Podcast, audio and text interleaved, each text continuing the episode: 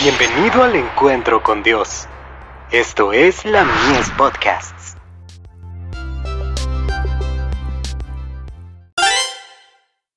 Hijos e hijas de Dios. ¿Cómo hemos de trabajar? Sino santificad a Dios el Señor en vuestros corazones, y estad siempre preparados para presentar defensa con mansedumbre, y reverencia ante todo el que os demande razón de la esperanza que hay en vosotros. Primera de Pedro, capítulo 3, verso 15. Cuando trabajamos diariamente en favor de Cristo, el hacer su voluntad se convierte en un placer. Cristo vino a nuestro mundo para vivir en conformidad con la ley de Dios, para constituirse en nuestro ejemplo en todas las cosas.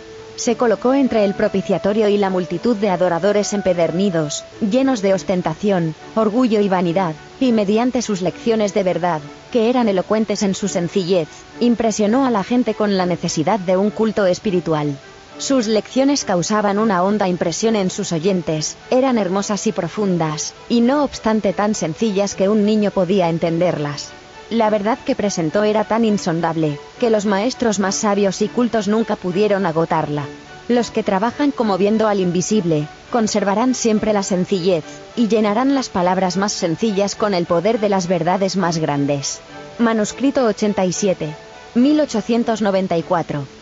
La juventud puede llegar a ser una fuerza para Cristo si sabe mantener su sencillez, y no procura presentar algo novedoso, algo original, sino sencillamente enseñar los preceptos de su Señor.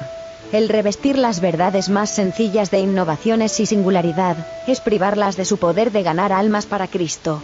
El empleo de palabras largas y de encumbrada elocuencia no es esencial para lograr el éxito.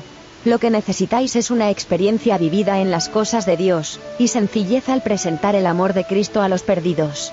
Cuando el corazón está abrasado por el amor de Cristo, lo expresaréis a otros, y llegaréis a ser testigos por Cristo. De Youth Instructor.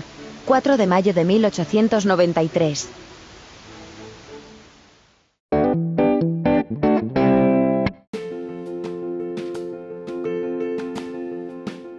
Visítanos en www.ministeriolamies.org para más contenido.